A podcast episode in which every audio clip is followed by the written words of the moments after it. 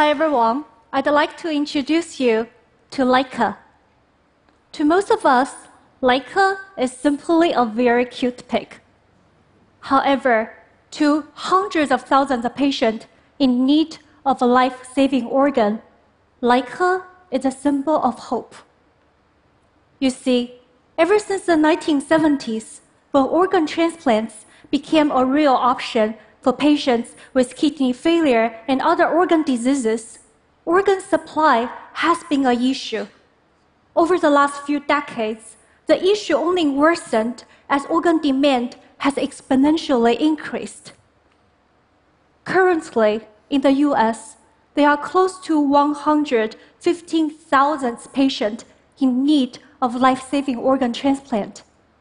By the end of my talk, one more patient will be added to this list.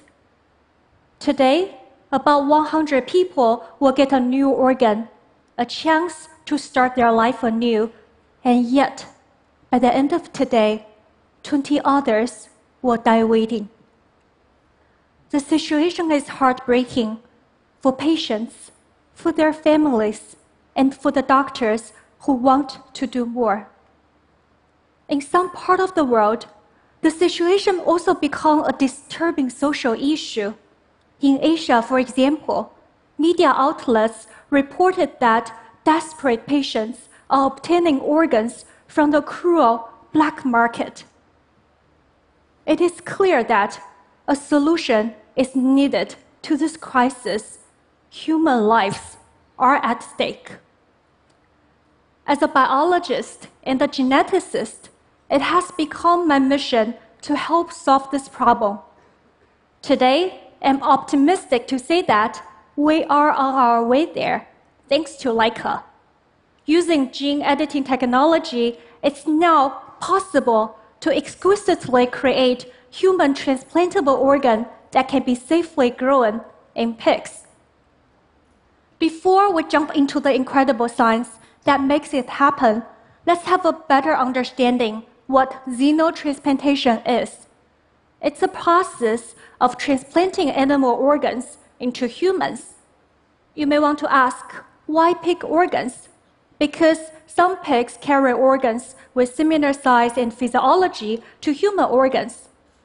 Over the last half a century, pioneers of transplantation have tried hard to make it happen, but with limited to no success.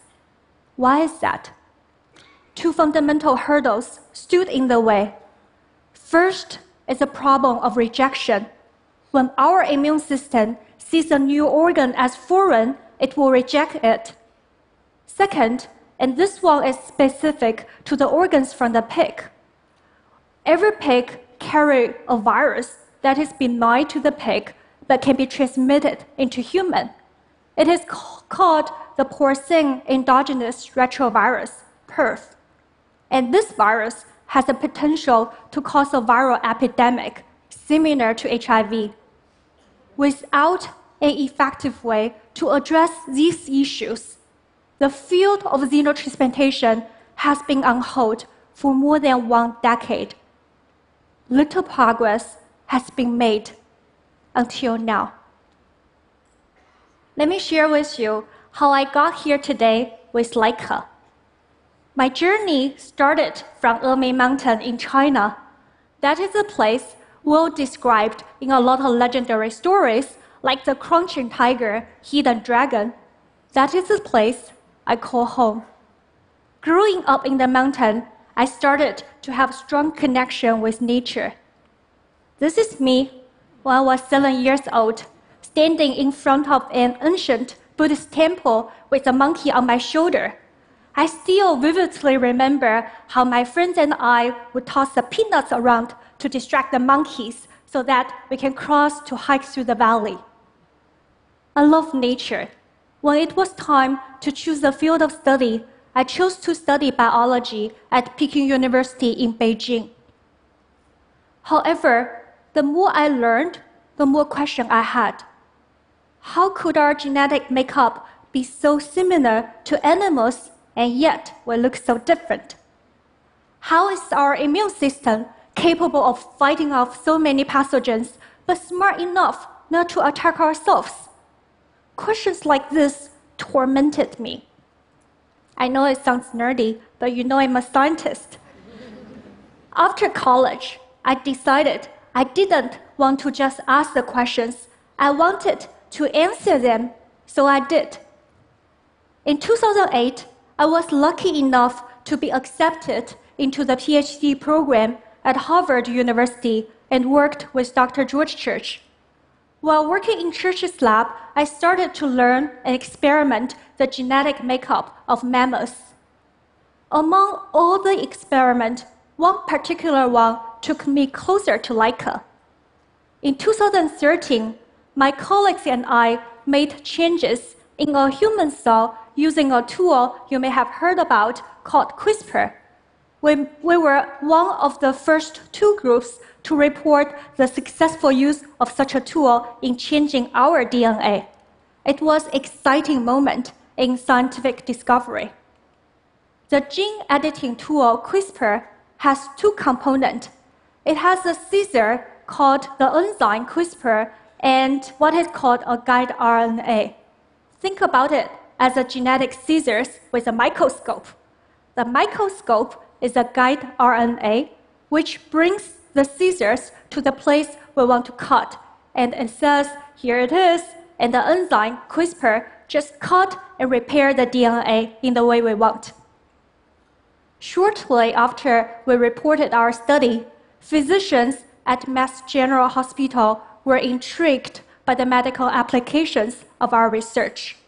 They reached out to us, and together we began to see the potential to use CRISPR to solve the organ shortage crisis. How do we do it? It is simple, yet very complex. We started by making changes in a pig cell to make it virus free and human immune compatible. The nucleus of that cell is then implanted into a pig egg and allowed to divide into an embryo. The resulting embryo is then placed into the uterus of a surrogate mother and allowed to divide into a pig. Basically, it's a process of cloning. The piglet then carries organs whose genetic makeup hopefully wouldn't be rejected by the human immune system. In 2015, our team decided to tackle the viral transmission problem first. We wanted to take out all 62 copies of the PERV virus from the pig genome. By that time, it was nearly mission impossible. Even with CRISPR, we could only do one or two modifications within a cell. The record for number of modifications we can do in a particular cell was five. We had to increase the throughput by more than 10 folds to achieve that. With very careful design and hundreds of trials, we successfully took out all the virus, broke the record. More importantly, our study showed that we could eliminate the possibility of this dangerous virus being transmitted into humans.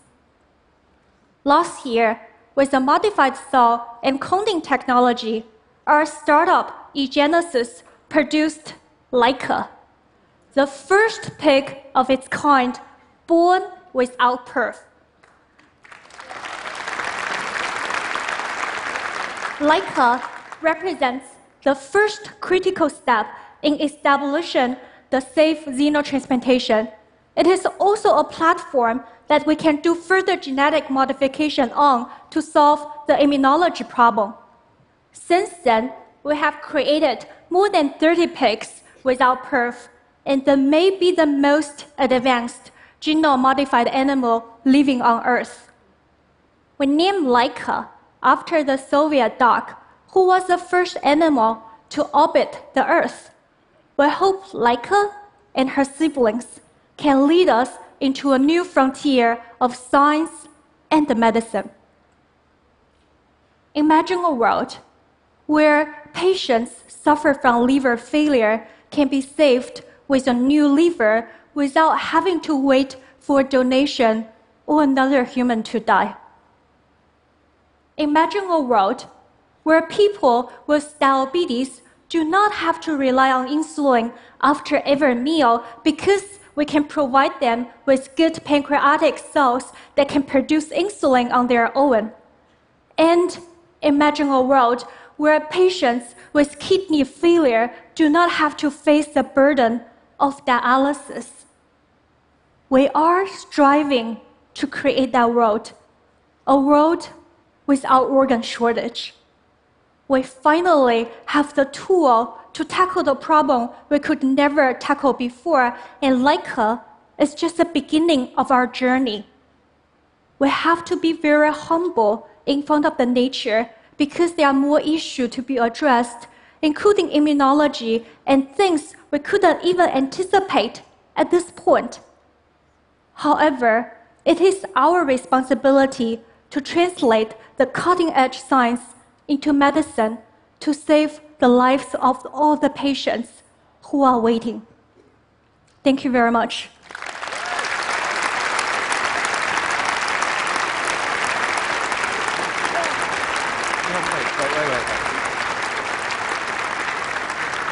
I, I mean, Luhan, this is extraordinary work. Here, come forward. Um, so, what's the next steps here? You've, you've, got rid of the virus. The next steps involve trying to get to the point where uh, a human body won't reject a, a, transplant. What's involved in solving that? Uh, it's a very complicated process. So, we need to uh, take out the antigen of the pigs. In addition, we can learn a lot from cancer. How can cancer invade or circumvent our immune system so that we can utilize uh, the trick of cancer uh, and implement that on the pig organ to fool our immune system to not attack the organ. When would you estimate, when do you hope that the first successful transplant would happen? It will be irresponsible for me to give you um, any number. we're at, we're at TED, we're always irresponsible. but we are working day and night trying to make this happen for the patients. So not even you won't say that you think it could happen within a decade or within five years or something, or for sure we hope it happen within one decade. So there's a, there's a lot of people here who'll be very very excited at that, and it's extra- I mean the potential for this is extraordinary. There'll be some other people here who are going. That pig is too cute. You can't. We, you know, humans shouldn't be exploiting something so cute for our benefit. Do you, do you have any response to that? Yeah, sure. So, um, Imagine one pig can save eight people's life. In addition, similar to human donation, if we only harvest one kidney from the pig, the pig can still alive. So uh, we are very mindful about uh, the issues, but I think our goal is just to address the unmet medical need for those patients and their families. Plus, no one can say that to you if they eat bacon, right? That's a good point. Luhan, thank you so much. Thank you so much.